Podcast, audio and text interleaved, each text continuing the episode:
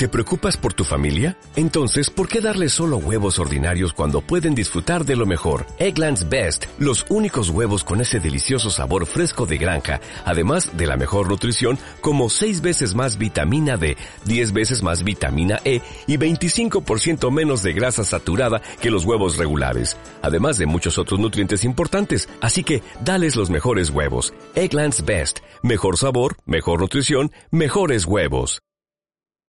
Estás escuchando Especiales Radio Viajera en radioviajera.com. Pues muchísimas gracias. De hecho, parte de que estéis aquí es por esa, esas ganas que tenemos desde el centro y por la colaboración que, que tenemos dentro de la OIT para que sea más conocida, porque es una organización muy, muy desconocida. Todo lo que hace, hace proyectos europeos en, eh, turismo senior, en turismo para las clases más desfavorecidas, ese derecho al turismo universal que, defendemos algunos y, curiosamente, son muy pocos conocidos, además, eh, el rol que tiene España, que además ahora tiene una, una presidenta dentro de esa organización, ¿no? Es un, y eso es parte del, del, empeño que tenemos, que tenemos en este foro también. Lo que sí os pediría es que si tenéis preguntas para ellas que mejor las hagáis así más directamente, más tarde o, en, una, en una parte, porque como vamos un poco justitos y tenemos varios municipios y comarcas que nos acompañan para presentar Green Destinations, que encantado, que mejor, ojalá nos acompañéis todos toda la tarde, porque, porque esto son, tiene muchas patitas, pero que el debate lo dejamos todo para el final, para hacer un superdebate que tenemos por costumbre,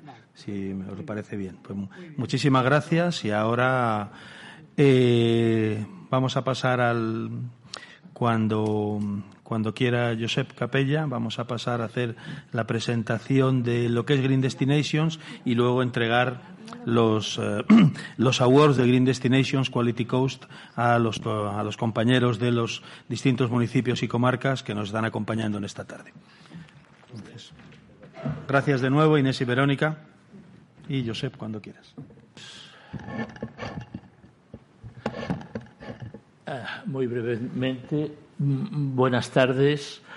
Ah, en primer lugar, agradecer a la Asociación eh, Española de Profesionales del Turismo y al Foro de Turismo Responsable darnos la oportunidad y de acogernos en este foro, que bueno, yo ya lo conozco de hace muchos años, que siempre es muy interesante, y darnos pues visibilidad, espacio y tiempo para hacer esta este acto de eh, entrega de premios a los destinos que han estado trabajando a lo largo del 2019 eh, para conseguir tener una certificación de Green Destinations, lo que significa que han tenido un trabajo duro de llenar formularios, eh, justificar criterios, eh, muchas veces pesado, eh, poco agradecido, pero que entendemos que es un buen instrumento para la gestión.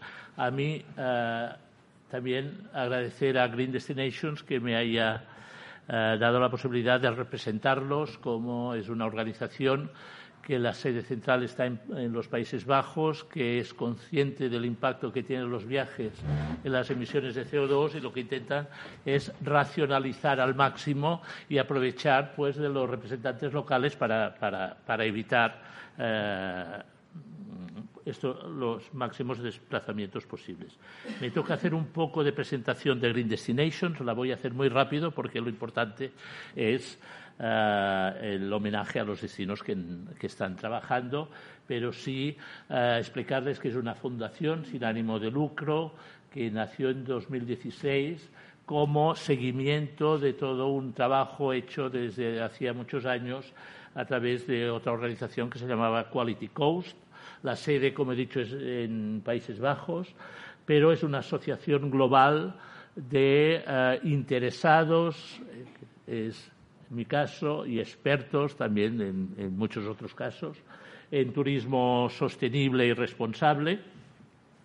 Ah, quizá una de las características y de los, a mí como gestor y con la experiencia de gestor de destino turístico, es que da instrumentos que ah, son, para mí han sido muy útiles para ir eh, avanzando en un modelo de gestión de un destino consciente y responsable. He estado trabajando mucho en destinos eh, masivos de sol y playa y tener orientaciones, tener puntos eh, de referencia, tener análisis comparativo de, destinos de características similares, ayuda a progresar y tener una visión más global de por dónde van los tiros y por dónde tienes que ir.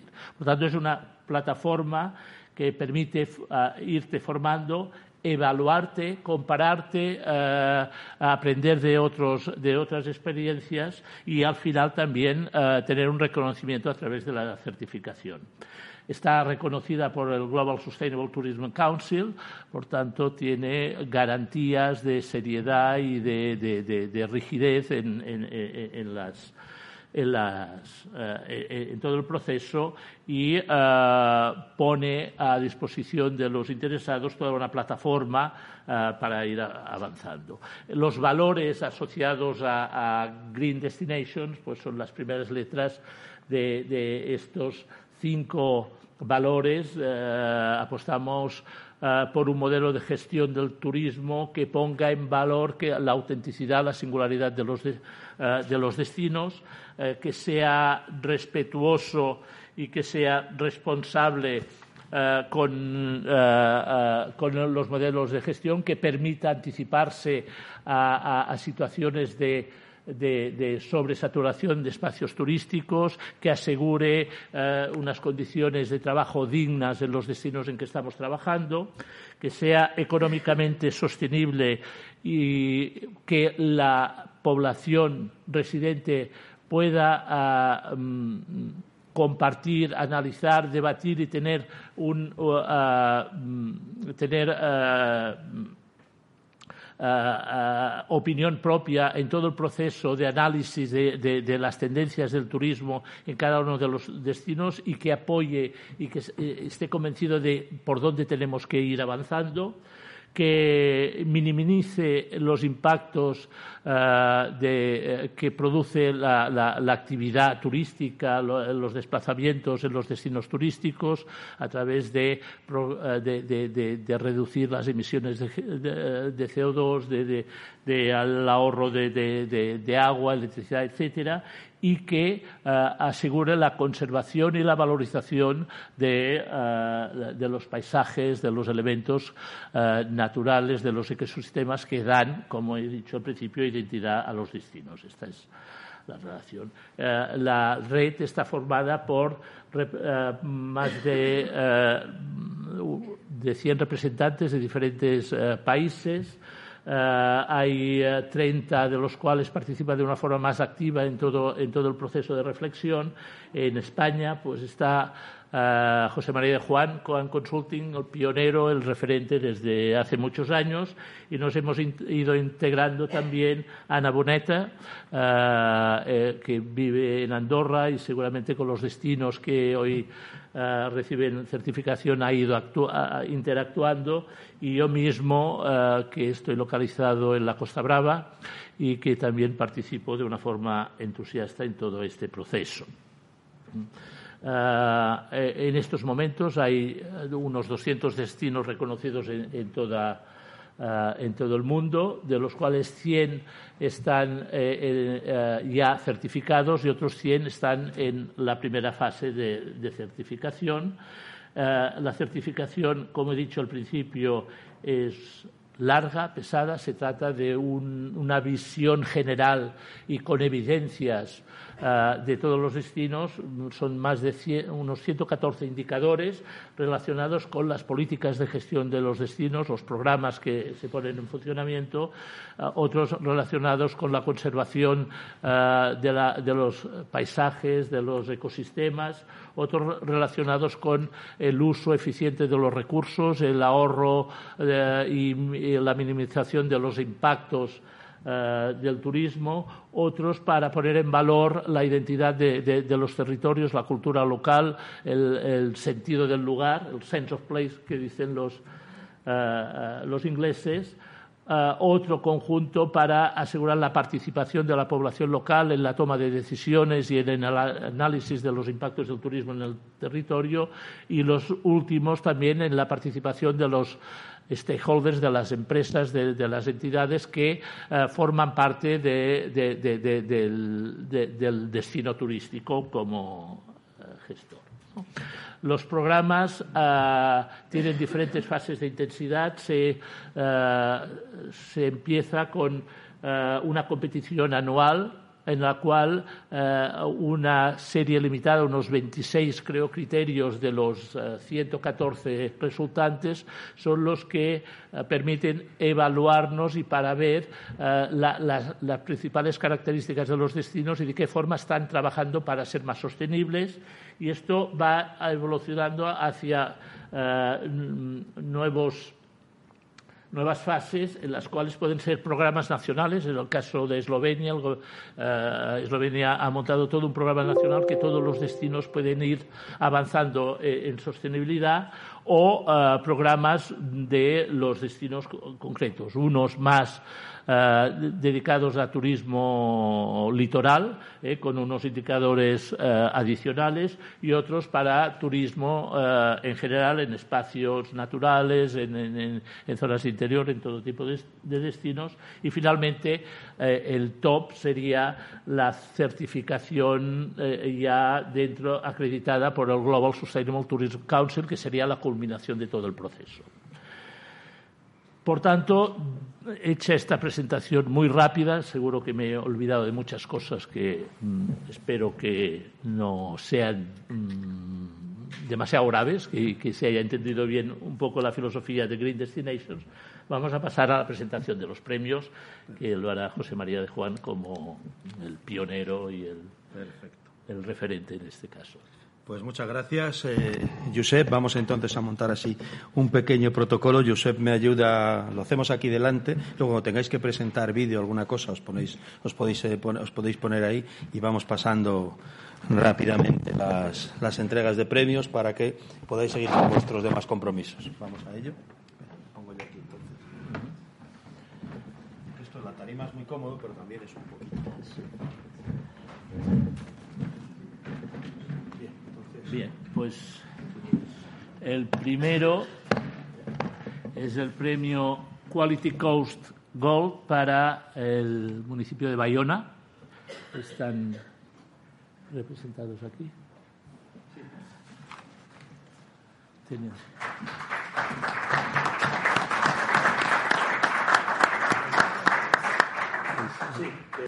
Bueno, pues en, principio buenas tardes a todos y a todas.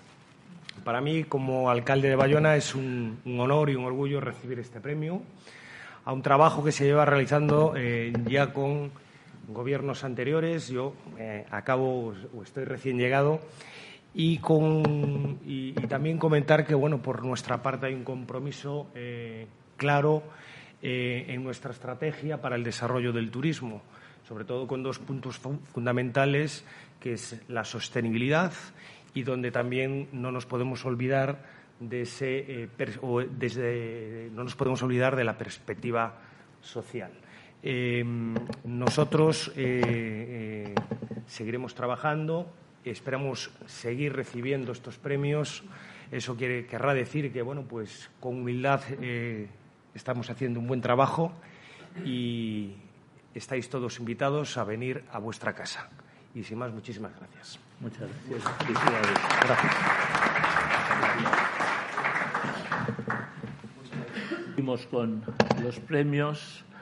Uh, premio Green Destinations Gold para la comarca del Bergadá en uh, Barcelona, Cataluña. Sí, y este, en este caso el premio es el Green Destinations Gold, como decíamos, que lo va a recoger el señor Luis Val, que es el director de, de, la, de la agencia de agrupamiento local, no, si, no, me equivoco, ¿vais a poner el vídeo ahora?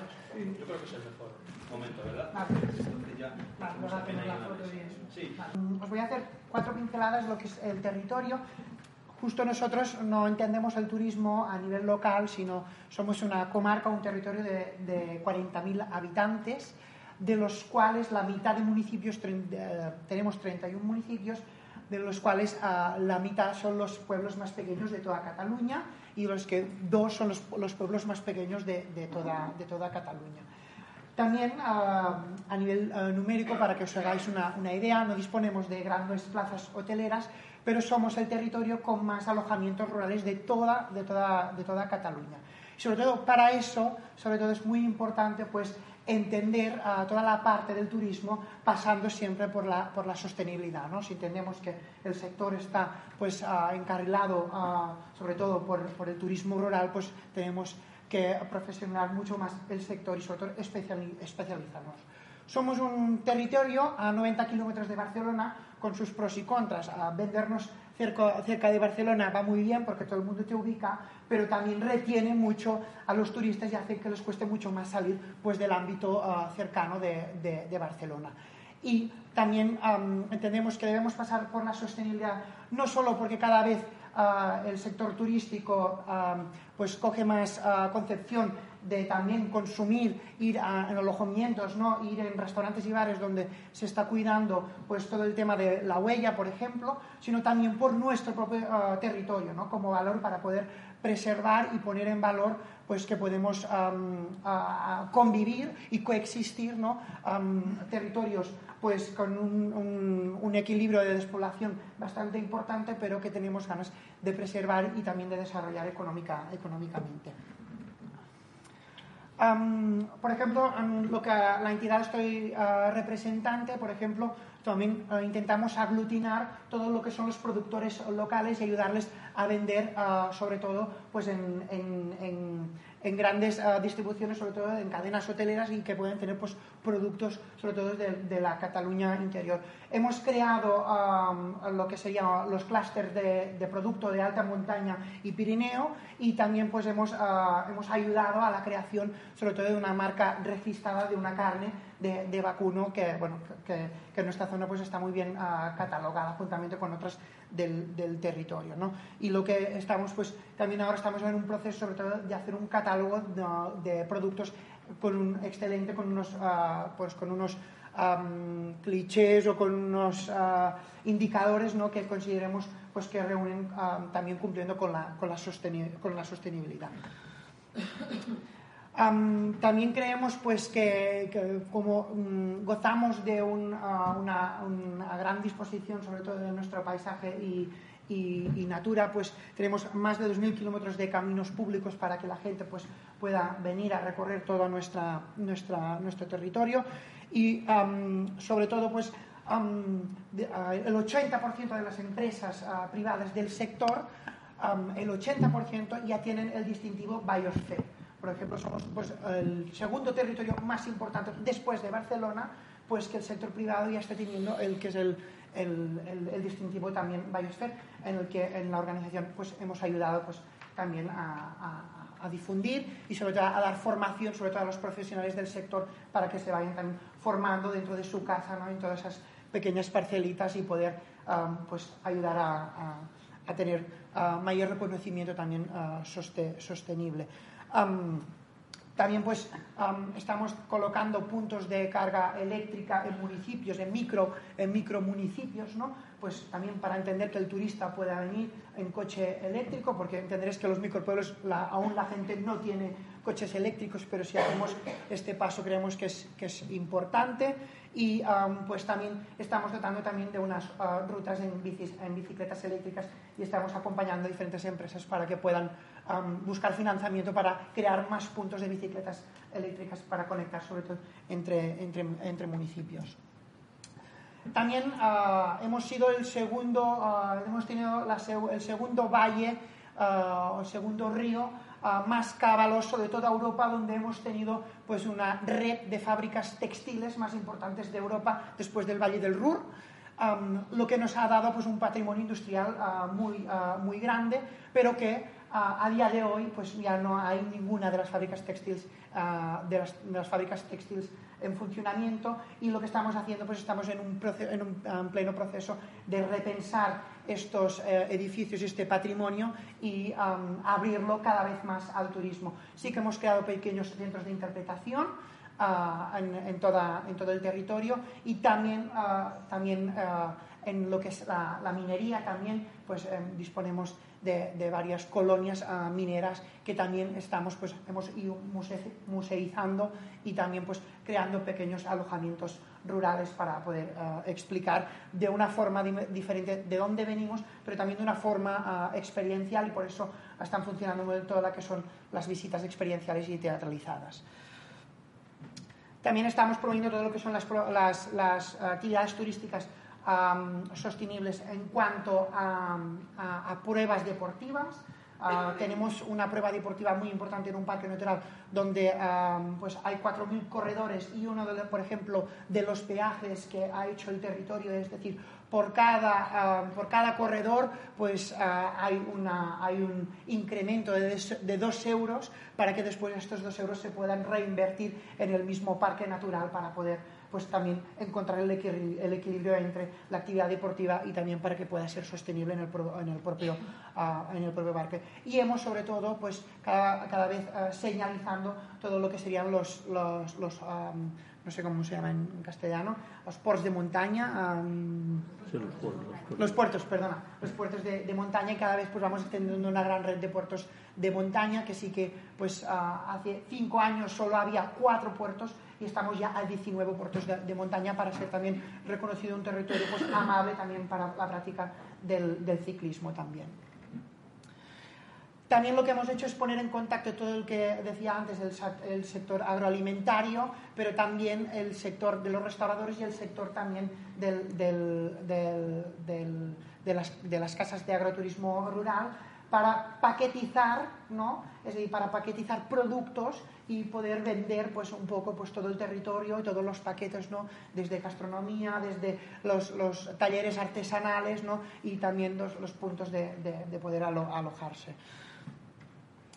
Y también, sobre todo, lo que hemos hecho, no podíamos entender, sobre todo, el turismo sin, que, ah, sin la coeducación, sobre todo, y sin pasar la fase escolar, en lo que hemos hecho todo un programa de educación donde todos los escolares de todo nuestro territorio aparte de conocer todos aquellos recursos turísticos que a día de mañana serán los mejores prescriptores que vamos a tener, conocen toda la historia, ¿no? Ah, conocen ah, etapas de la historia de la preindustrialización, etcétera, etcétera, en los recursos turísticos vehiculamos con los programas pedagógicos, recursos turísticos y, el que sería el programa, el programa escolar. Y nada más, deciros pues que estaríamos encantados, estamos muy bien conectados de Barcelona, es así, estamos a 90 kilómetros, pero el transporte para llegar... Mm, en coche privado es muy cómodo, no tenemos bien trabajado el tema de las infraestructuras, nos, es complicado ¿no? Eh, que, nos llegue el, tren, pero bueno, por ejemplo, lo sí que hemos hecho es que tenemos un sistema de deporte a demanda para los pequeños ah, municipios, donde también en los puntos de información turística, pues el turista también puede demandar a tal hora que quiere, eh, quiere venir a que le busque el taxi para ir a un recurso, a, otro, a otros municipios. Nada más, muchas gracias por, por vuestra atención. Muchas gracias.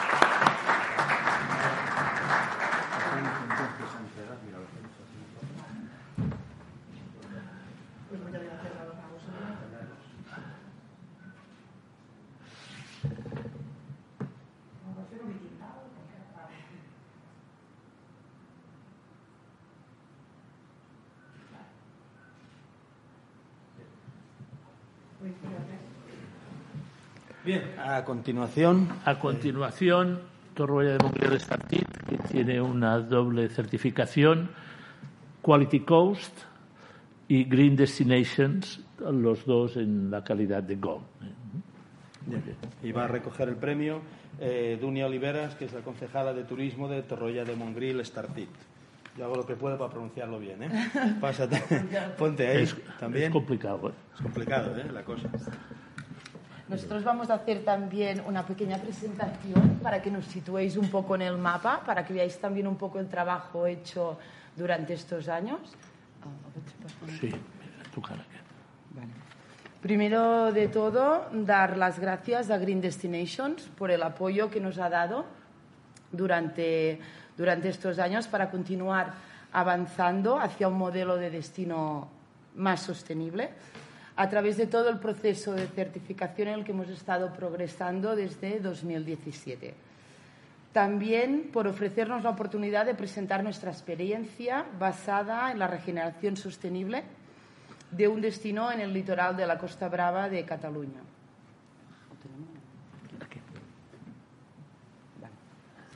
Mi presentación, nuestra presentación, se basa en cómo se ha trabajado estos últimos 30 años para adaptarnos a los cambios en los motivos, sobre todo, del viaje de nuestros visitantes, principalmente europeos. Para ello, la apuesta por la sostenibilidad ha sido una estrategia muy eficaz. En primer lugar, una breve presentación para que nos situéis en el mapa. Nosotros somos un municipio pequeño de unos 11.000 y pocos habitantes y estamos situados al noroeste de, Cataluña. Ah, se trata de un municipio grande con dos diferentes núcleos de población diferenciados por, por su tamaño. El mayor núcleo que tenemos es Torroella de Montgrí, que está a seis kilómetros de la costa es una antigua villa real, cuenta con un núcleo histórico bien conservado y con un centro comercial activo. Y luego tenemos Estartit, que está situado en el litoral, fue originariamente un asentamiento de pescadores que ha ido evolucionando hasta convertirse en el principal centro de actividad turística del municipio. La razón de su desarrollo turístico viene motivada por la calidad y la diversidad del patrimonio natural y cultural del que disponemos. En 2010, buena parte del territorio se integró, en un nuevo parque natural llamado Mungrí, Islas Medas y Baix Se trata de un pequeño parque, unas 8.200 hectáreas, que incluye el macizo del Mungrí, con el castillo del siglo XIII, incluye una costa rocosa de 9 kilómetros al norte de Estartit y una playa de más de 6 kilómetros con humedales, con humedales y de la desembocadura del río Ter. Tenemos las Islas Medas a solo una milla del puerto y después de más de 30 años de protección han permitido convertirla en una espectacular zona de flora y fauna marina. Se ha convertido por nuestro bien, en uno de los destinos turísticos de buceo más conocidos del Mediterráneo occidental. El municipio inició su andadura como destino turístico en los mercados internacionales desde a mediados de los años 50, inicialmente para el turismo de turoperadores. En los últimos 30 años se ha hecho una apuesta decidida para hacer compatible la conservación de los valores paisajísticos, naturales y culturales que nos han dado identidad con el desarrollo turístico que actualmente son la primera actividad económica de nuestro municipio. Por este motivo, la apuesta de los sucesivos equipos de gobierno municipal se han ido manteniendo a lo largo de los años y, sobre todo, en cuatro aspectos muy claves. en la planificación urbanística, a través de una política decidida de protección de los paisajes y espacios naturales, reduciendo la superficie urbanizable, como se puede observar en las zonas que veis en color rojo, se muestra la evolución de los diferentes planes de urbanismo aprobados en el 83 y en el 2002 que han limitado las expectativas de crecimiento turístico, urbanístico. Además de asegurar la conservación, ha sido crucial el desarrollar mecanismos de gestión y de valorización del patrimonio natural más emblemático. La creación de la Reserva Marina de las Islas Medas en 1983, del Parque Natural del Montgrí, Illes Medes y Baix en 2010 y la reciente actuación de la desurbanización de los humedales de la Platera son algunos de nuestros ejemplos más significativos. También la creación de nuevos equipamientos culturales como el Museo de la Mediterránea, el Centro de la Interpretación sobre las Islas Medas, que es el proyecto que tenemos actualmente encima de la mesa, con el que estamos trabajando y con la previsión de ponerlo en funcionamiento eh, el año que viene. Toda esta estrategia de, de, conservación debe ir acompañada de un modelo de gestión que asegure la calidad del espacio turístico y la sostenibilidad del modelo. En este sentido, Green Destination se ha convertido en un instrumento útil y de referencia para nosotros para ir avanzando. Se trata de trabajar mucho, relajarse poco y autoevaluarse y autoexigirse lo máximo posible. Entonces, es pequeña, una pequeña presentación de dónde estamos y de lo que, en lo que estamos trabajando actualmente. Gracias. Muy bien. Muchas gracias.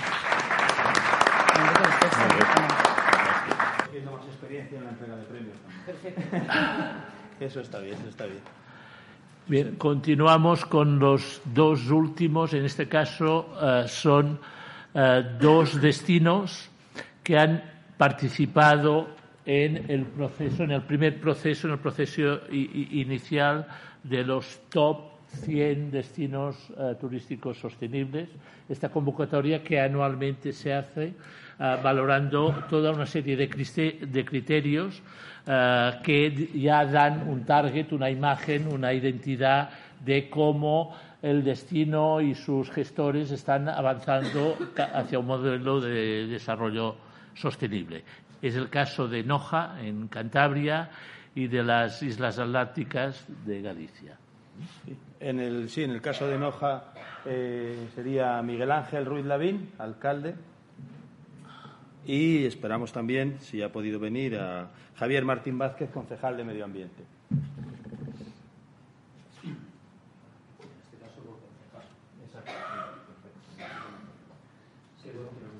No, dos cosillas breves. Al alcalde porque encontrándose hoy en Fitur, pero está manteniendo una reunión para que Noja, además de, de ser un destino turístico sostenible, sea también un destino inteligente. Ahora mismo está en una reunión y por eso no ha podido venir. Entonces, excusarle en su nombre. Y luego agradecer a la organización que nos, que nos dé estos, estos premios, estas distinciones, que nos animan a la Administración a seguir tomando decisiones políticas para que nuestros destinos, además de ser eh, turísticos, at- con atractivo turístico, sean sostenibles también. Nada más, gracias. Pues muchísimas gracias a ti.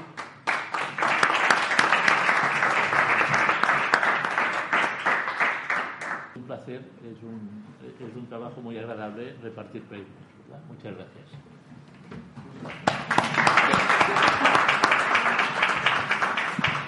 Pues vamos a seguir con nuestro foro y lo que vamos a hacer es llamar a la mesa, en primer lugar, a la iniciativa de Spy Bike Touring, que veo por ahí a José, a Fran y a Mario. Por favor, ir subiendo a la mesa. Y yo creo que llamamos también a los compañeros de la Ruta del Clima, que se sienten ya por aquí también. Así que, que Jesús, Luis, os esperamos aquí arriba.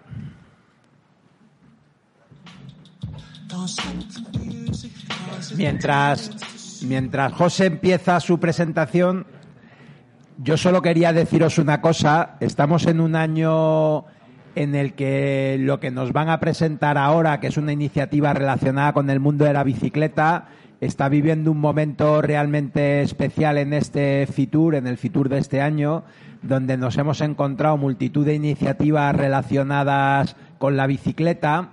Y esta que nos van a contar ellos tiene bastantes elementos de interés, porque empezó primero como un, un proyecto bastante centrado en una sola provincia, en la provincia de Alicante, y nosotros hemos tenido la oportunidad de ir viendo cómo el proyecto crecía y la verdad es que nos parece que, que suma muchas de las cosas que son interesantes para estos, para estos proyectos, ¿no? Involucrar a la población local, involucrar a la colaboración público y privada, tratar de poner por delante la promoción del territorio, pero desde un punto de vista que lo que hace es apoyarse en los valores culturales, en los valores ambientales, en el patrimonio histórico y con todo ello tratar de poner a disposición de cualquier operador turístico o de cualquier turista de manera individual toda la información que necesita para sacar adelante sus viajes. Y yo creo que, sin más dilación, José, cuando quieras. Gracias. Comentaba que, bueno, agradecer lo primero a la Asociación de Profesionales del Turismo y concretamente a este foro por invitarnos a presentar esta iniciativa. Eh, bueno, nosotros somos una asociación que se llama Funbici. Eh, Funbici ORG es la, el, digamos, a través de donde podéis obtener más información sobre nuestra iniciativa. Y bueno, pues nosotros eh, hace cuatro años hicimos unos estudios en torno al cicloturismo y cómo podría aprovecharse para generar una economía un poquito más, o contribuir al menos a una economía un poquito más descarbonizada. Y en ese sentido, pues bueno, empezamos a, trabajar sobre terreno eh, y bueno, este nuestro proyecto tiene una filosofía, lo que se llama top, eh, bottom-up, es decir, tratamos de, desde lo social, incorporar a los demás agentes que intervienen a nivel eh, en la sociedad actual, desde personas que voluntariamente aportan ideas y a, los proyectos, en este caso de cicloturismo, hasta las propias empresas que quieran apoyar el proyecto externamente. Y finalmente, la propia, eh, la propia administración pública eh, también tratamos de colaborar con ellos para al final desarrollar un proyecto que, creemos que, vale la pena.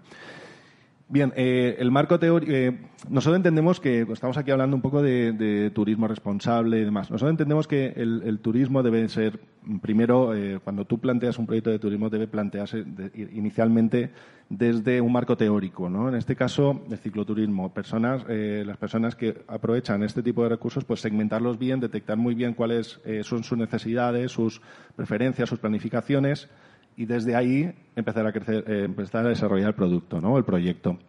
Eh, nosotros primero lo que eh, no introducimos es el concepto de ciclismo deportivo, ¿vale? Lo digo, lo pongo, lo ponemos aquí precisamente para excluir esta parte, al menos no es, no es, no, es objeto de nuestro proyecto.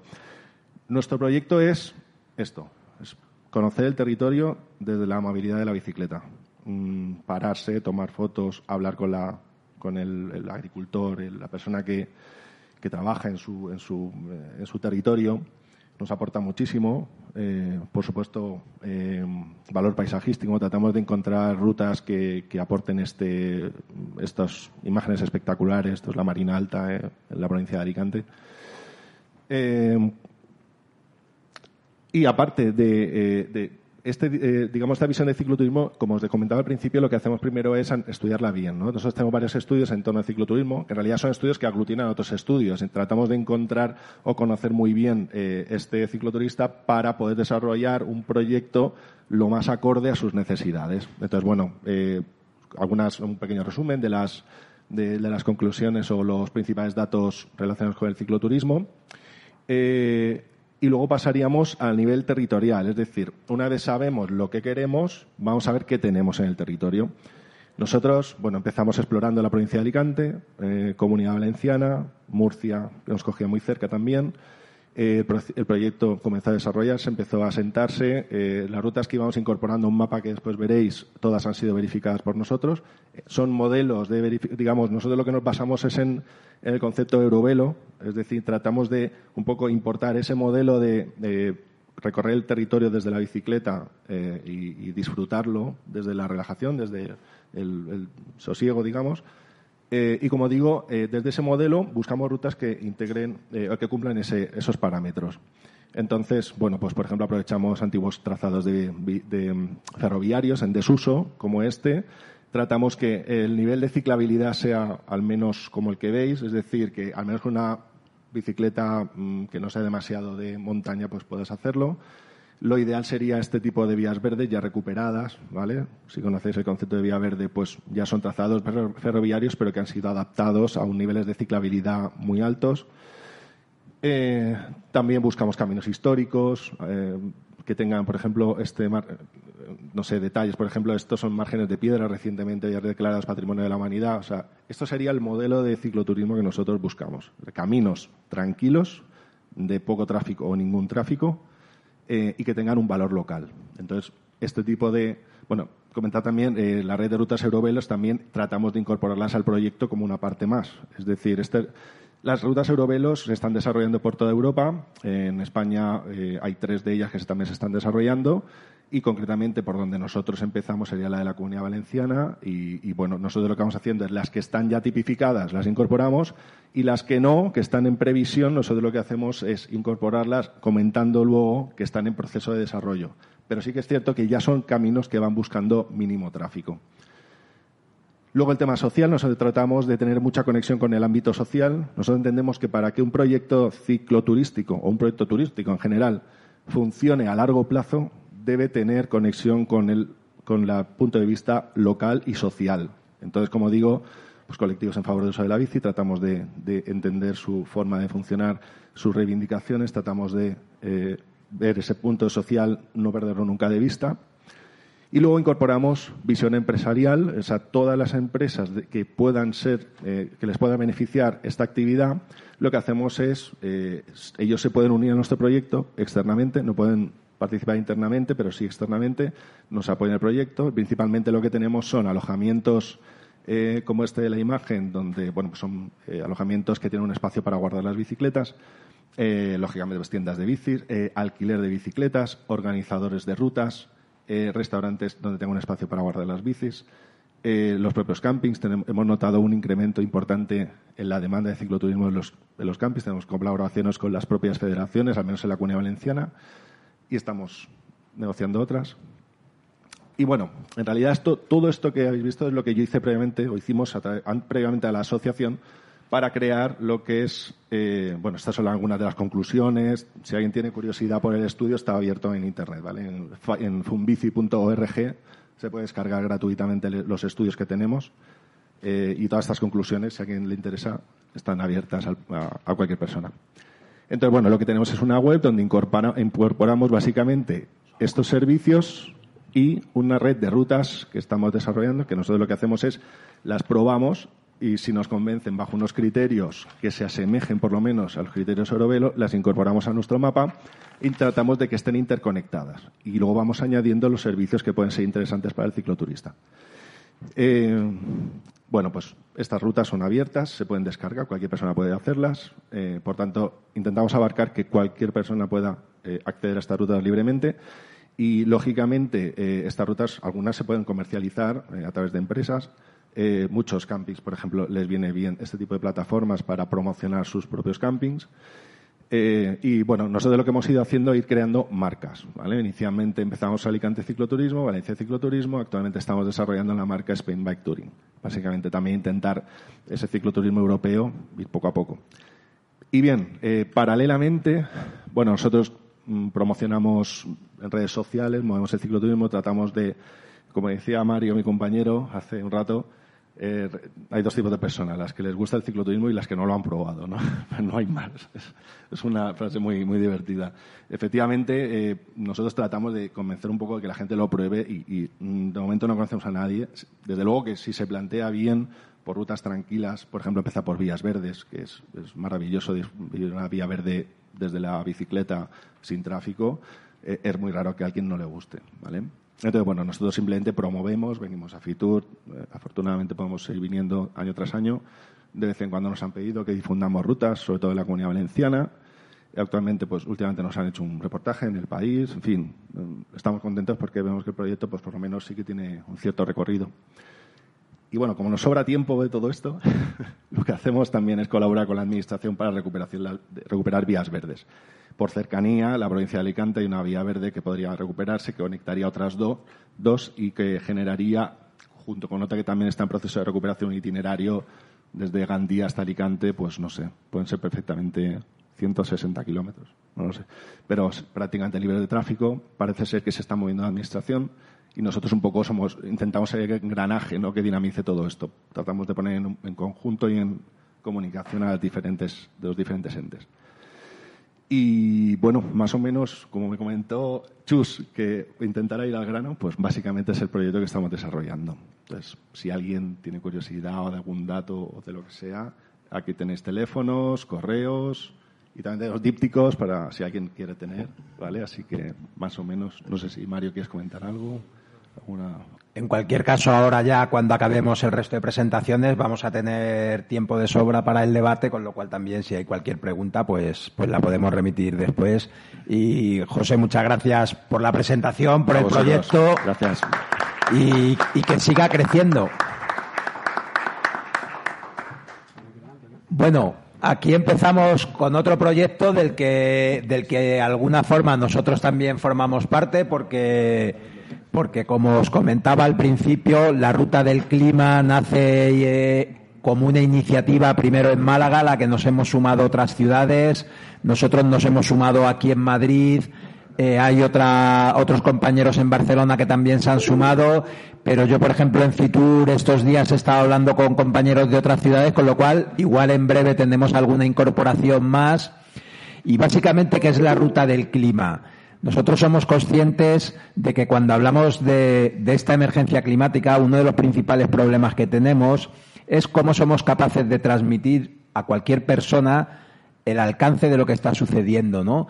Y, yo creo que hace ya bastantes años la gente que hemos debatido sobre estos temas previamente rechazábamos de manera generalizada que cuando habláramos de emergencia climática pusiéramos siempre esa imagen que, llegó a ser manida de un oso polar subido en un iceberg que vagaba a la deriva por el mar, porque a la gente hay que hablarle del cambio climático desde un entorno mucho más cercano, ¿no?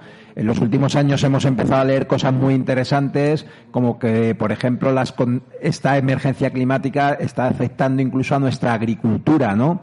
Donde vemos ya que determinados cultivos tienen que cambiar sus ciclos porque no se pueden adaptar a esos cambios, o como, por, por, ejemplo, hablando de la comunidad valenciana, el sector cítrico está teniendo unos problemas enormes porque el que no haga frío en el invierno hace que la piel de las naranjas y las mandarinas no se pegue a la fruta y eso impide la exportación y es consecuencia de esa emergencia climática, ¿no? Entonces hay que traer los ejemplos a donde los podamos ver, ¿no? A donde los podamos tocar. Y ese es uno de los orígenes de la ruta del clima, ¿no? Cada una de las ciudades adapta un recorrido dentro de la ciudad para mostrar las cosas que suceden con el clima en esa ciudad. Y Luis y Jesús, por favor, cuando queráis contarnos vuestro ejemplo. Muy bien, pues nos vamos a hacer la presentación a dúo, como hacemos las rutas del clima en Málaga, yo.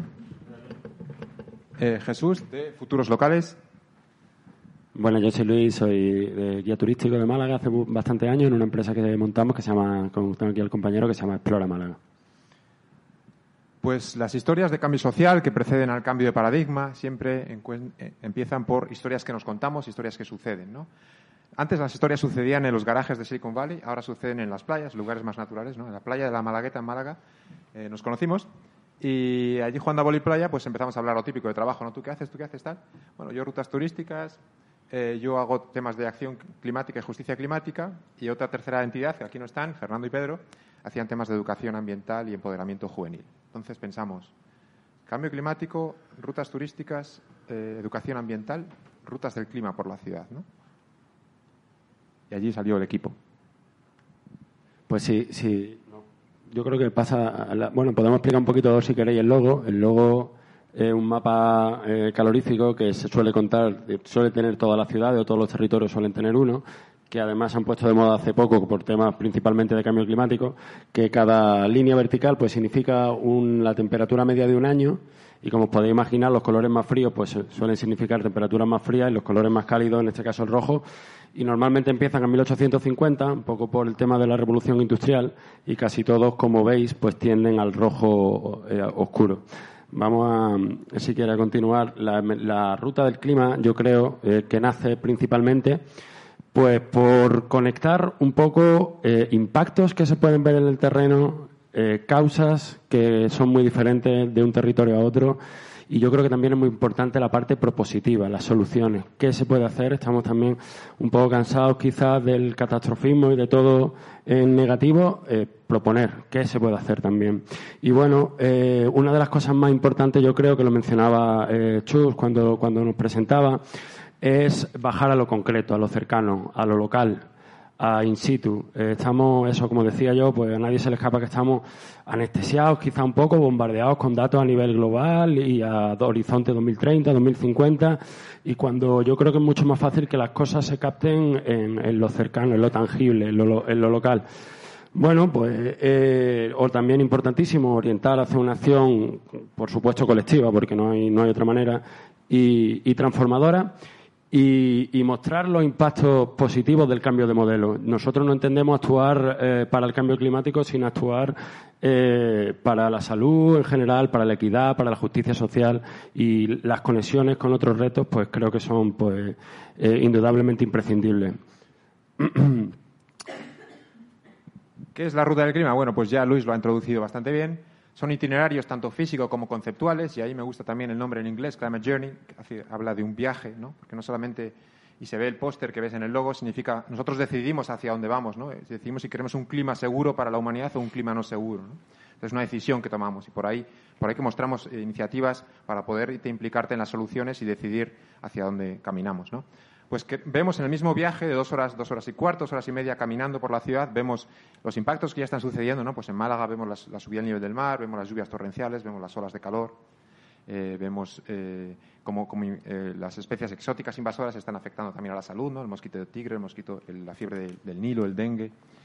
y vemos las causas y las conexiones, es decir, las causas de, la emergencia climática son las fuentes de emisiones. En Málaga pues vemos los cruceros, vemos los aviones, vemos la cementera, vemos la central de gas de ciclo combinado, vemos el, tráfico rodado de vehículos privados por la Costa del Sol.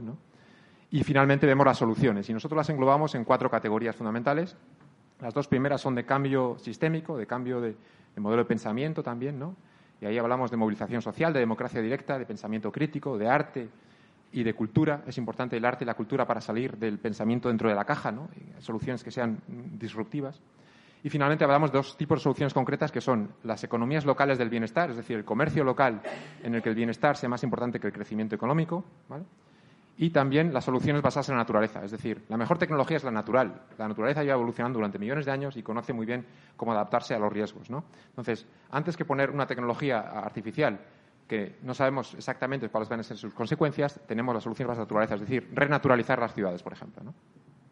Y finalmente todo, ello lo hablamos en una perspectiva sistémica y compleja, conectando el reto climático, por ejemplo, con el reto de la vivienda, con el reto de la desigualdad de género, intentamos conectar con el reto de las migraciones climáticas, ¿no? intentamos hacer una visión compleja de, la ciudad y de los territorios. Y, queremos al final, eh, al final de la ruta siempre le presentamos a la gente un plan de acción ¿no? para qué puedes hacer tú eh, por, el, por el clima, ¿no? pero pensando en acción colectiva. O sea, no solamente es reciclar en tu casa, ¿no? Eh, ¿Qué, puedes hacer en, el entorno de tu barrio y de tu ciudad ¿no? pues para cambiar la ciudad? Pues puedes apoyar eh, proyectos como el Bosque Urbano de Málaga, apoyar las zonas de baja emisión como Madrid Central, ¿no? puedes contribuir a ese cambio social también. ¿no? Bueno, eh, tenemos pensado y planteado varios itinerarios, de hecho algunos de ellos han salido ya, ya se han llevado a cabo. Eh, nos parecía que esto era una actividad que estaba muy pensada para grupos, que pueden ser tanto grupos de turistas eh, de viaje como grupos de estudiantes y escolares, pero que creemos que tiene mucho sentido también como parte de, un programa formativo de educación ambiental a, distintos niveles. Pero también queríamos involucrar a la población local y en ese sentido eh, se nos ocurrió empezar con una visita guiadas tipo free tour, en los que cada uno decide su precio. Esto tiene bastantes ventajas porque la gente se puede apuntar desde una persona, desde dos personas, a un grupo ya, ya existente y además nos acercamos mucho al, al, malagueño, a la población local. Dejando también que la gente decida el precio, valore esa visita al final del recorrido, también conseguimos eh, evaluar un poco eh, lo que la disposición de pago y lo que, eh, lo que la persona está dispuesta, estaría dispuesta a pagar por una actividad como la que estamos haciendo y nos sirve también para mantenernos motivados tanto Jesús como yo, como los compañeros que lo hacen, pues para dar el 100% y que, y que bueno, que luego eso se suele, se suele traducir en, en la valoración. Eh, nos gusta además pensar que los que hemos estado haciendo una ruta, del, una ruta climática base de las que van a nacer, creemos y esperamos, pues un montón de, rutas nuevas.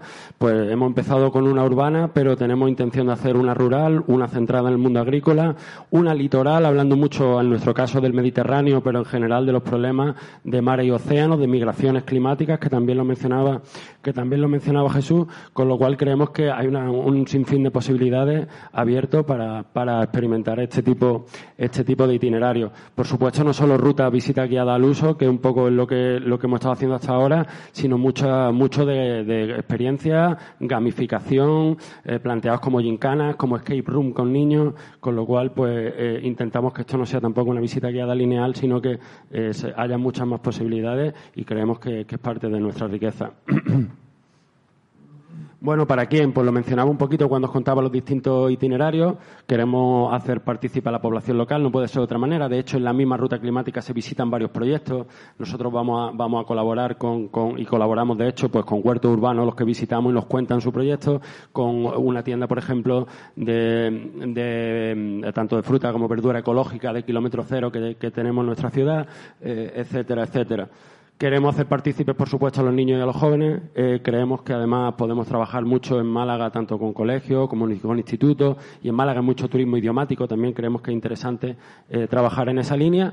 Por supuesto, con visitantes, empresas, particulares que estén interesados en hacer este tipo, este tipo de cosas y, bueno, principalmente intentando pues tarjetear a todos estos grupos de población. Eh, importante lo que hablaban antes del turismo social, ¿no? La definición de turismo social es la que, el que revierte en la comunidad local, ¿no? Eh, un desarrollo de la comunidad local, no solamente que beneficia al visitante, sino al visitado, ¿no? Esa idea. Entonces, colaboramos con un montón de, entidades y de organizaciones y empresas locales que son parte de la solución que hablábamos antes, ¿no? Entonces, eh, tenemos un modelo de, negocio, un modelo de, de, economía local colaborativa en el que repartimos los ingresos.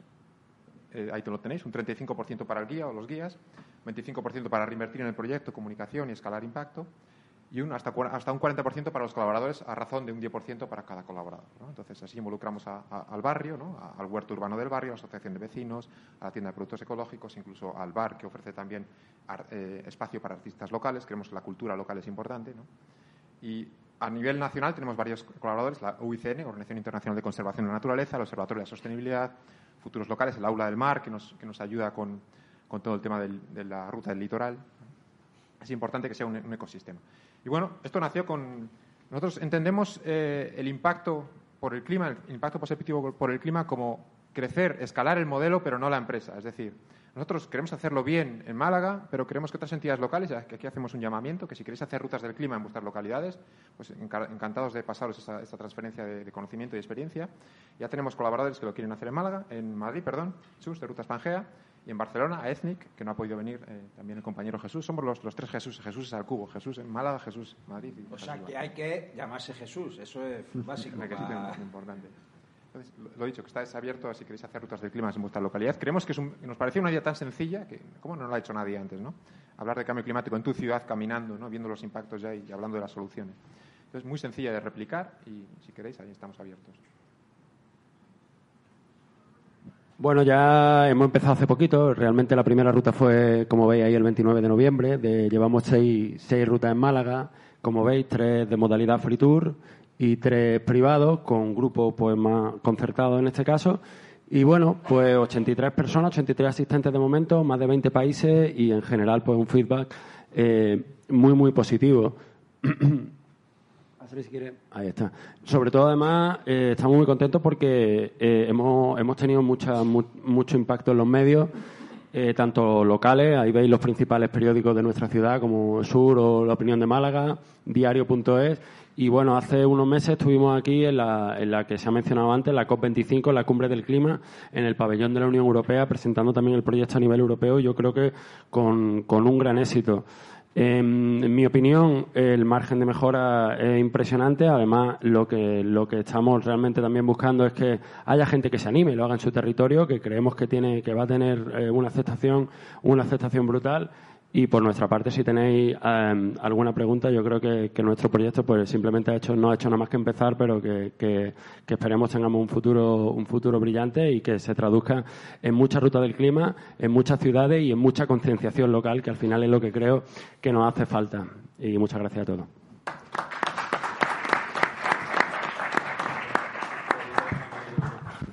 Antes de dar paso a José María para que, para que nos hable de los dos proyectos que mencionamos al principio, lo que yo sí quería decir en relación con la ruta del clima y que, y que yo creo que también esto es importante y, y el foro sirve para este tipo de cosas.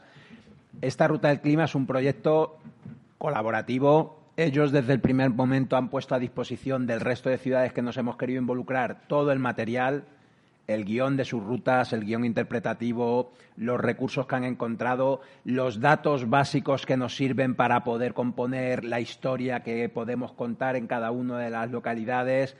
Eh, unas redes sociales que son compartidas, que están diseñadas para que cada uno pueda usar ese mismo nombre de red social sumándole el nombre de la ciudad. O sea, que, que han hecho todo ese trabajo previo que permite exportar la idea para que después cada uno la pueda replicar en su territorio, que yo creo que eso es muy importante y que es algo que muchas veces echamos de menos en muchos otros proyectos que serían fácilmente replicables, pero que, los hemos construido desde la base un poco cerrados y que cuesta trabajo hacer la réplica, ¿no? Y en este caso a mí me parece que es un proyecto en código abierto para que cada uno lo pueda coger, extender, mejorar, cambiar y adaptarlo a las necesidades de cada uno de los territorios y yo creo que eso hay que, hay que agradeceroslo, ¿no?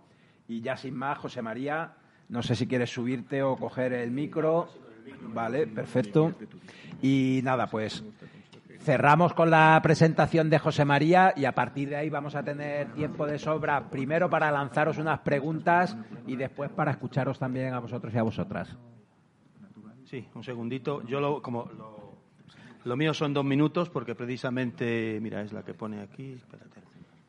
esa es, esta de aquí, esta es, esa misma. Son dos, dos pantallas. Ya está, ahora te digo y me pasas la otra. Sí, no, simplemente como nosotros, como veis, hacemos este, este foro entre la, alianza de las. Voy a cambiar de sitio. La alianza de las empresas que somos, porque queremos dar espacio a toda la gente que hace algo interesante y pues también os voy a contar lo que hacemos nosotros. Entonces, una, en, este caso tiene mucho que ver, a mí me ha parecido muy bonita esta tarde, eh, esa combinación de entre el componente político, el componente de los certificados y ese componente más de, de la planificación y luego los que estáis en el territorio haciendo las cosas. Es una gozada y además ver, ese componente de generosidad colaborativo de, de la red de ciudades, yo estoy seguro que eso va a funcionar muy bien porque tiene una pinta que si yo me dedicara a eso, pues me apuntado ahora mismo, solo que estoy en otra guerra, pero únicamente deciros, estamos con un proyecto nuevo que este acaba de nacer, la, reunión de lanzamiento es un Erasmus Plus, un proyecto de la Comisión Europea, que tuvimos la reunión de inicio la semana pasada en Viena, tenemos socios de Turquía, Viena, Letonia, Italia y nosotros como COAN, y es un proyecto que tiene que ver con lo que veis, es lo que vamos a desarrollar toda una serie de materiales con apoyo de la, de la Comisión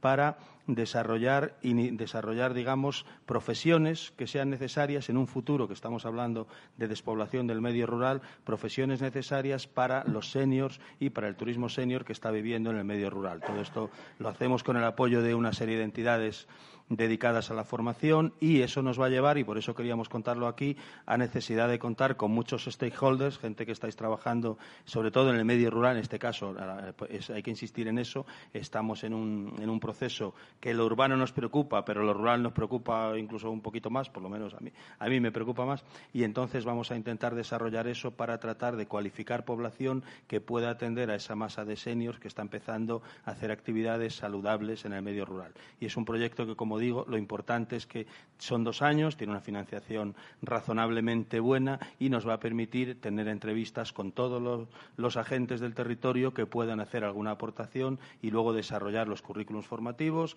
hacer una buena prueba piloto y montar una serie de actividades. Entonces, ese es uno. Ya digo, no me enredo más porque luego lo que más me importa es que podáis hablar con, esta gente y si me queréis preguntar algo a mí, pues también. Eh, y luego este otro que es uno muy bonito también que se llama Futuris. Futuris es una alianza de la industria turística alemana. Ahí están todos los operadores más grandes de Alemania, incluida la TUI, y es una alianza por la sostenibilidad de la propia industria. Es algo que yo cuando me lo contaron y me contrataron, yo ni me lo creía. Es la primera vez que lo veo. Es decir, que se juntan los grandes turoperadores, aquellos a los que solemos ver como el enemigo a batir, los gigantescos, gigantescos, diciendo, hacemos un pool, ponemos encima de la mesa un montón de pasta, contratamos a una universidad, que es esta, Modul University, que nos haga un estudio sobre los hábitos del turista en cuanto a desperdicio alimentario, consumo local, eh, uso de embalajes, reciclaje y demás, y luego formamos a una serie de tipos, entre los cuales me cuento, y en cada país vamos a tenerles paseándose por los hoteles, hablando con directores de, de comida y bebida, jefes de compras, directores de hotel, jefes de cocina, para implantar modelos mucho más sostenibles de reducción del desperdicio alimentario. Todo eso basado,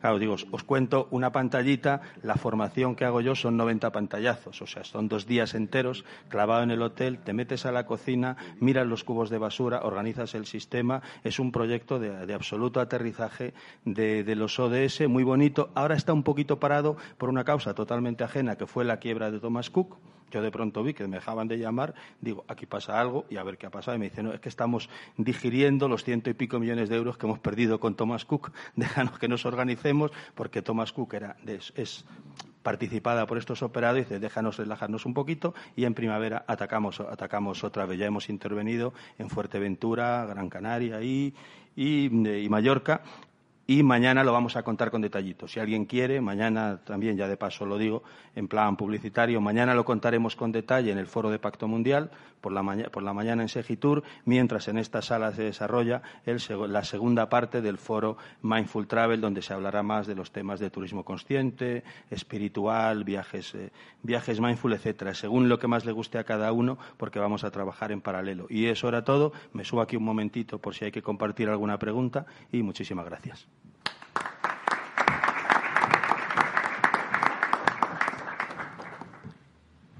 Bueno, pues aunque parecía difícil, hemos cumplido un poco los plazos horarios que nos habíamos ido marcando y nosotros habíamos preparado de inicio algunas preguntas que queríamos lanzaros un poco al público, pero bueno, ahora también vamos a tener el micro abierto. Seguro que hay alguien que tiene alguna otra iniciativa que nos puede que nos puede compartir, que, nos puede poner en conocimiento y a nosotros nos interesa mucho seguir conociendo nuevas iniciativas porque para eso nace el foro, para eso se crea, para poder dar voz también, sobre todo una feria como Fitur, que siempre nos habíamos quejado de ella porque era una feria tan grande, tan de un producto tan generalista y que poco a poco vamos viendo que cambia, vamos viendo que cada vez tiene más apartados dedicados a la sostenibilidad, vamos viendo que cada vez hay más elementos en la feria que van girando poco a poco a pesar de que, de que sigue siendo la feria que es y que a esta feria sí que le venía bien un proyecto Futuris de cómo reutilizar sus stands, sus espacios y, tantísimas otras cosas, pero bueno, estamos en el marco en el que estamos y creemos que hay que seguir trabajando también desde dentro, desde el sector turístico, para poder lograr ese cambio. ¿no? El mensaje que nosotros habíamos diseñado un poco inicialmente era, hemos terminado esa COP25, una COP25 que se tenía que haber celebrado en Chile, que, el propio cambio de, ubicación ya nos está marcando muchas cosas, ¿no? Porque, porque esa conflictividad social que, sucedía en Chile no era solo allí, ¿no? Hemos visto cómo hemos tenido un 2019 realmente conflictivo en, en muchísimos lugares en Latinoamérica, ¿no? O sea, empezamos prácticamente casi en Ecuador, que, tú estabas allí además en ese momento. Eh, había pasado ya antes incluso en Nicaragua, ha tenido repercusiones también en Perú. O sea, que vemos que, hay una conflictividad social que, en buena parte tiene que ver pues con los modos de producción que por otro lado son los que, los que nos llevan a la situación actual de emergencia climática. Y llegamos a la COP25 en Madrid y los resultados no son buenos sea, lo podemos llamar como queramos, pero el resultado final es más bien eh, triste. Lo vamos a dejar ahí por no entrar en más detalle, pero es que además vivimos la situación de que hasta el último momento parecía que se iban a ir de aquí sin, sin firmar nada, ¿no? O sea, sin llegar a ningún acuerdo, ¿no? Y las preguntas que a nosotros nos surgían a partir de estos era preguntarnos nosotros, porque al final esto es verdad y tiene mucho que ver con los proyectos que han salido hoy aquí. Esto no es solo lo que hacen los demás, es también lo que hacemos nosotros, ¿no? Y, la pregunta es si estamos haciendo lo suficiente por el clima y por el planeta los actores de la industria turística. Los grandes, a los que se les supone que además tienen más responsabilidad, pero también los pequeños, porque al final todos, todos formamos parte y todos sumamos, ¿no? La pregunta continúa pensando en si podemos hacer algo más, ¿no? Y si podemos, ¿cómo lo vamos a hacer? ¿no? Porque yo creo que, hemos dado el primer paso, que es empezar a ser conscientes de que, de que algo tenemos que hacer pero sabemos que lo siguiente es tomar las, decisiones para pasar a la acción, porque solo con saberlo pues, pues no vamos a conseguir cambiar nada, ¿no? Y también qué apoyos necesitamos desde los poderes públicos y desde el mundo académico para poder seguir en esa línea, ¿no? Y también, y yo creo que eso es la principal misión del foro, saber si podemos generar alianzas, si podemos generar sinergias a partir de este punto para contribuir pues, con propuestas como la ruta del clima que, va buscando básicamente eso. ¿no? Y yo creo que sin más, yo me voy a quedar de pie para iros pasando, para iros pasando el micro y antes, si alguien tiene alguna pregunta para cualquiera de las propuestas que están en la mesa, pues a vuestra disposición.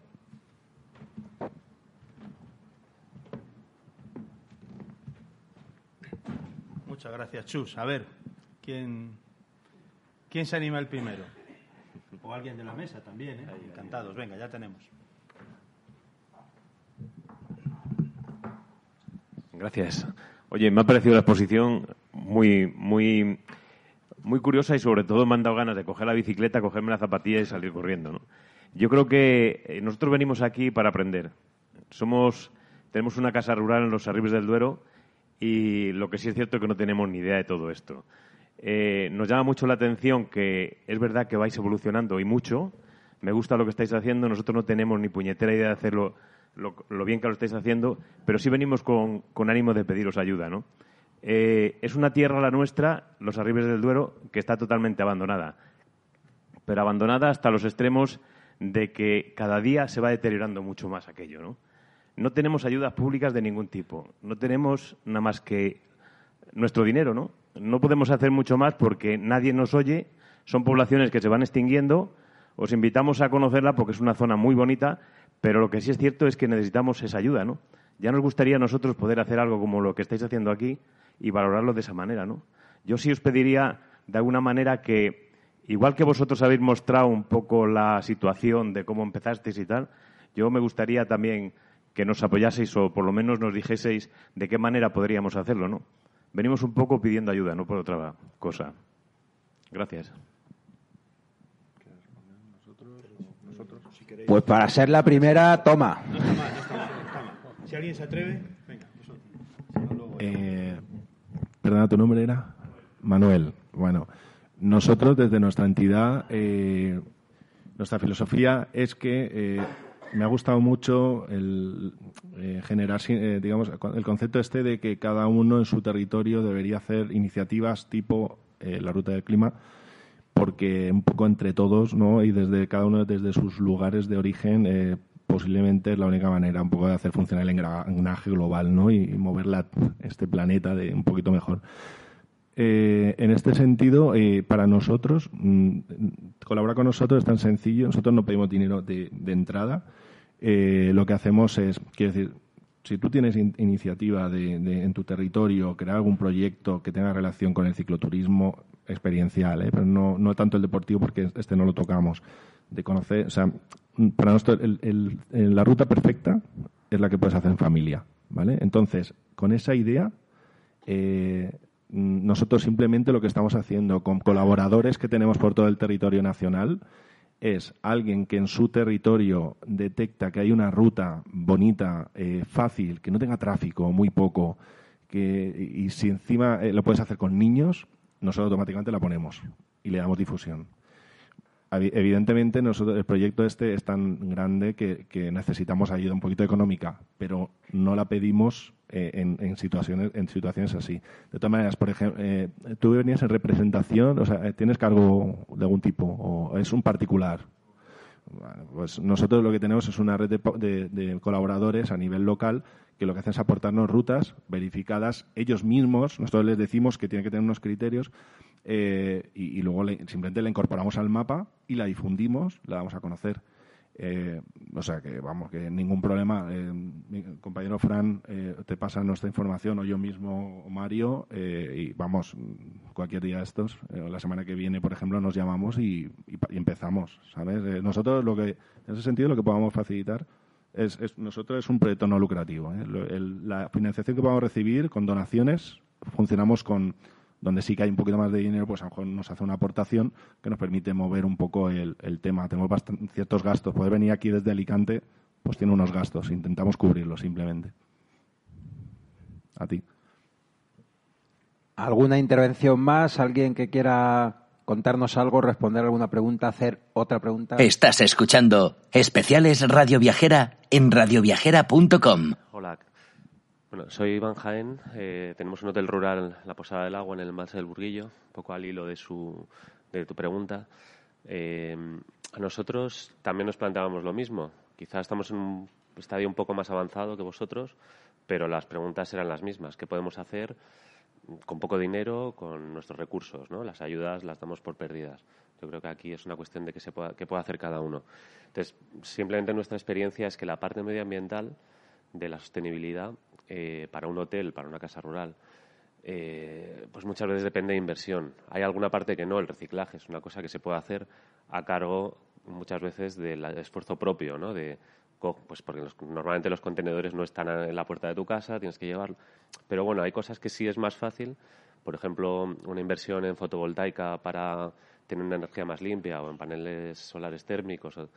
Es una cosa que requiere ya una inversión gorda. Eso no está en manos de cualquiera, ¿no? sobre todo si no estás empezando o no estás de cero, me refiero.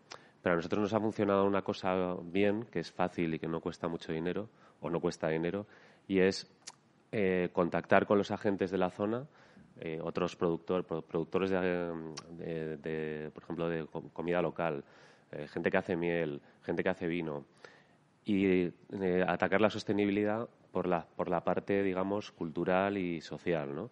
Es decir, ¿con quién puedo yo contactar? ¿Qué red puedo hacerme yo a nivel local puro para, junto con ellos, yo les publicito, ellos me publicitan y eso la verdad que funciona bien y, se, y si lo consigues vender al cliente, que bueno, no sé, yo no sé si lo compran o no, pero desde luego si lo cuentas es una parte que no cuesta dinero y, te puede funcionar.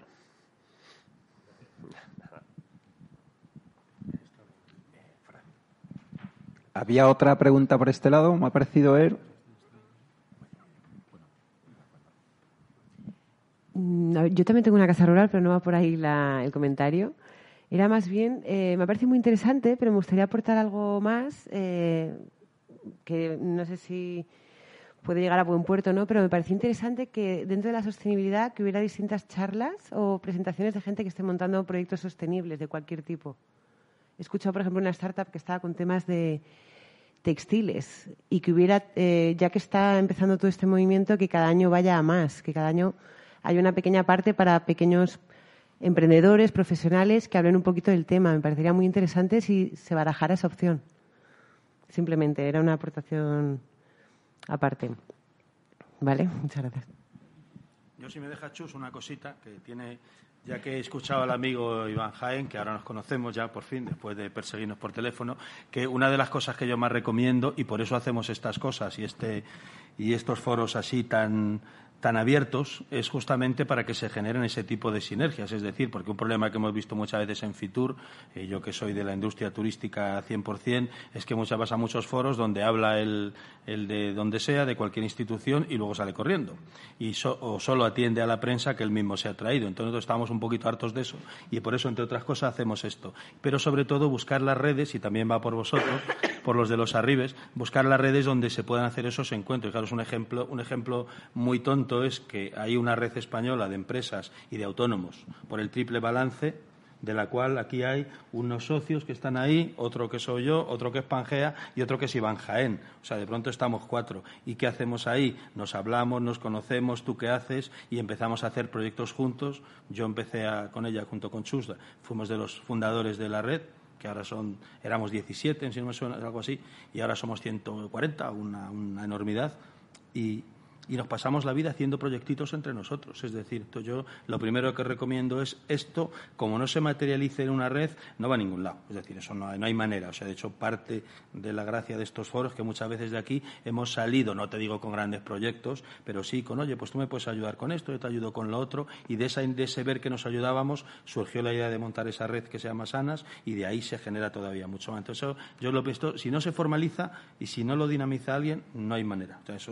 Nosotros vemos de año en año gente que vemos que luego no sigue nada y al año siguiente estamos en las mismas. Y otros nos perseguimos, nos unimos tal y cual y vamos avanzando. Entonces, esa para mí sería la primera recomendación. Buscar cuál es ese nodo, no sé cuál, ¿eh? digo sanas porque se me ha ocurrido al ver aquí que estábamos cuatro, que no estaba previsto, ¿eh? ha sido casualidad. Digo, pero hay muchos más nodos, voy a ver qué nodos interesa para empezar a moverlo, porque si no, esto se diluye. Y está pasando además una cosa, los que estáis en el medio urbano lo tenéis un poco menos negro, creo, es una opinión. Pero lo del medio rural es una pesadilla. Ayer mismo, os pongo un ejemplo muy estúpido y me callo. Eh, teníamos una presentación en, el stand de la Comunidad de Madrid y de Madrid Ayuntamiento. Cuando, cuando hubo una iniciativa que el Ayuntamiento contaba no sé qué, había 180 personas. Cuando luego se nos fuimos del Ayuntamiento y nos quedamos para una iniciativa a la Sierra Guadarrama, había 12. Y cuando voy a de Sierra Norte hay tres, y si voy a Teruel hay 25, o sea que en cuanto, y como sea Madrid o Barcelona, aquello es un agobio y en cuanto tocas medio rural quedan los cuatro gatos que lo estaban haciendo. Entonces eso ya es una, es una es decir, ¿qué estamos haciendo? O sea, hay algo aquí que está fallando en la sensibilidad y la única forma de resolver eso es que haya un poco más de conexión entre las mil iniciativas que tenemos en el medio rural. Si no, lo urbano se nos come. Ya digo, no va por lo de la iniciativa, que es genial, ¿eh? pero en lo urbano es que es más fácil todo. Hay mucha gente, hay mucha tecnología y hay mucha y en el medio rural no hay nada de eso. Entonces se está complicando cada vez más la cosa. Empieza a ser gente en peligro de extinción. Entonces ya vamos a ver cómo, cómo lo enfocamos, ¿no? Simplemente quería lanzar esa idea. Bueno, solo por coger el guante del último territorio que has mencionado, que es Teruel, eh, nosotros cuando estábamos convocando este foro teníamos invitada una iniciativa más a la que no hemos logrado convencer de que venga porque es muy de pueblo. Y, hay veces que a los de muy de pueblo les cuesta salir. Pero yo os pediría, si podéis, que busquéis en vuestros móviles, que entréis en Internet y tecleéis montañasvacías.com. Montañas Vacías es un proyecto personal, ¿eh? ni siquiera es todavía, no tiene ninguna orientación como proyecto económico, es un proyecto de una persona en Teruel que quería reivindicar su territorio, un territorio que si Arribes está olvidado, esta zona de Montes Universales, la parte alta del Alto Tajo, les pasa bastante de lo mismo y, que tienen un problema serio. Esto es el epicentro de esa España vacía, de esa Laponia eh, española, ¿no? Y sin embargo, ellos han logrado, con un proyecto bonito relacionado con la bicicleta, muy bien orientado, muy bien segmentado, muy bien dirigido a, a un público muy concreto, pues han conseguido que se empiece a conocer mucho más a nivel europeo que dentro de Teruel que haya una revista americana, una asociación americana como, como Bikepacking, que tienen un blog de referencia en ese área, que les haya dado un premio como la mejor ruta del año 2019. O sea, que, que vemos que como hay iniciativas a nivel local que pueden conseguir poner un territorio en el mapa. Pero es verdad que la manera de hacerlo, sobre todo, es logrando conectarse con una red más grande, ¿no? y seguimos esperando ¿Alguna intervención más? ¿Alguna pregunta? Hola, buenas tardes. Eh, nosotras venimos de Prades, de una población pequeñita en Tarragona, de menos de 600 personas, eh, pero que en verano se convierte normalmente en 3.000. ¿vale? Eh, nosotras, ¿a ah, 5.000? Pues 5.000. Cambia un poco. Eh, nosotros como asociación estamos promocionando el astroturismo y creo que va ligado y que puede ir muy bien a, tanto a vosotros como, como al otro chico, a las casas rurales, porque es un patrimonio que en la España vaciada tenéis y que podéis explotar muy bien, porque es un recurso que todo el mundo tenemos, pero que en las ciudades no lo podemos disfrutar.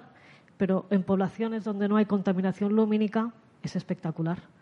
Entonces, esta mañana hemos estado en una charla que han hecho en Fitur eh, Next eh, de la Fundación Starlight, en la cual, digamos, esta fundación promueve y certifica la calidad del cielo. Trabaja también para certificar eh, alojamientos, ya sean hoteles, casas rurales, alojamientos en general. Y promueve este turismo, digamos, sostenible y ecoturismo en el cual mm, es necesario tener eh, toda una serie de factores y de regulación de contaminación lumínica, de preservación de la naturaleza, o sea, toda una serie de valores que creo que podéis tener vosotros y que os pueden ayudar a dar valor a vuestro producto. Es verdad que vosotros también tenéis que invertir eh, seguramente en formaros un poco y en poder dar eh, una calidad y, unos aspectos importantes para, por ejemplo, astroturistas. Ellos eh, van a aprovechar la noche, por lo que es necesario a lo mejor que haya alguien a las 3 de la mañana que les abra y que a lo mejor les eh, ofrezca una tacita de, tila o de menta poleo o de chocolate con algo para comer porque se han tirado toda la noche haciendo fotografías al cielo pasando frío, pero es que les encanta. Claro, agradecen mucho recibir estas cosas. Yo creo que es una oportunidad que podéis explorar. Igualmente, perdón, yo soy la otra. Eh, igualmente, la, inversión que tendríais que hacer es mínima, porque la Fundación Starlight a ver, estamos aquí como promocionando la Fundación Starlight, pero no, es nuestro, eh, nuestro cometido. Nosotras somos monitoras Starlight y os lo decimos porque la inversión no es mucha. O sea, para ser monitor, guía, también hay la figura de guía, pero es más ya científico. O sea, ya te, eh, subes el escalón ya a niveles más científicos, pero para ser monitor Starlight y para tener unos conocimientos básicos y para poder ofrecer al astroturismo a, los consumidores de este turismo pues una experiencia buena, mm, la inversión es muy poca. ¿eh? O sea, para ser los cursos de monitor de Starlight mm, no son exagerados ni, ni mucho menos, o sea, muy asumibles. Y con esto ya abrís más puerta, porque tenéis un recurso natural brutal cosa que en otros lados no, no, hay. Pues venga. es, un buen, es un buen inicio. Había que decirlo. Eso yo lo he oído más veces, ¿eh?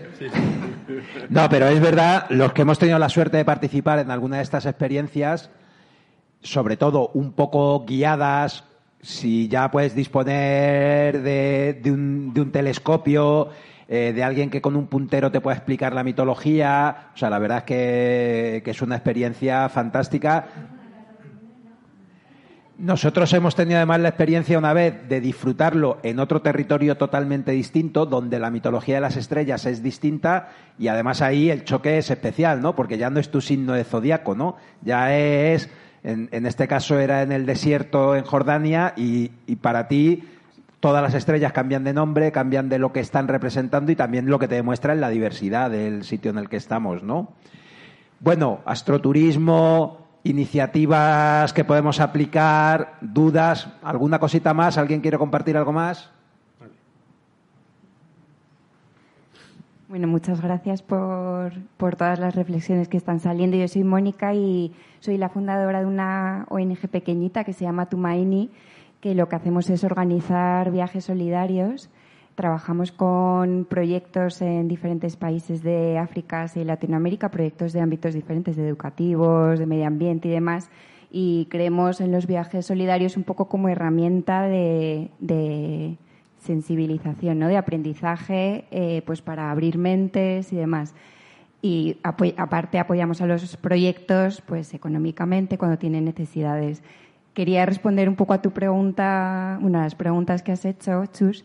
Em, yo creo que, por supuesto, que no estamos haciendo suficiente, o sea, que se pueden hacer muchas más cosas. A mí una cosa que me ha sorprendido mucho hoy, que es, el primer día que he venido a Fitur, es que no haya, por ejemplo, un stand que en este año en Tumaini queremos empezar a compensar, aunque lo teníamos desde el inicio puesto, empezar a compensar las emisiones de CO2 de todos los viajes de las personas que van a hacer voluntariado y no hemos encontrado un solo stand en toda la feria de, compensación de CO2, ¿no? Que es que, mm, parece, vamos, a mí me parece increíble.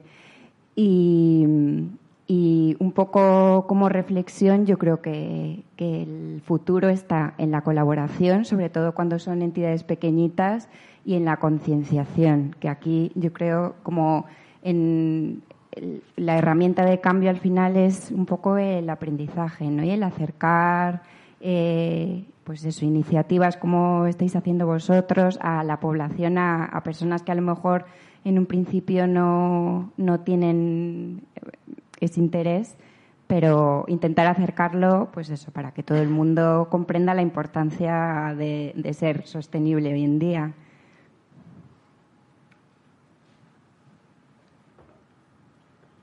Muchas gracias, Mónica.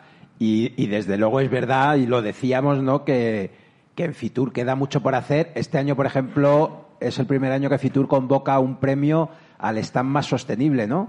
Que habrá que esperar a ver quién se lo lleva, pero pero bueno, esto ya en Fitur, o sea, esto lo veíamos en Conama o lo veíamos, o sea, no, no lo habíamos visto todavía aquí, ¿no? Y Fitur lleva muchas ediciones, o sea que, que recorrido le queda para, para seguir mejorando. ¿Alguien más?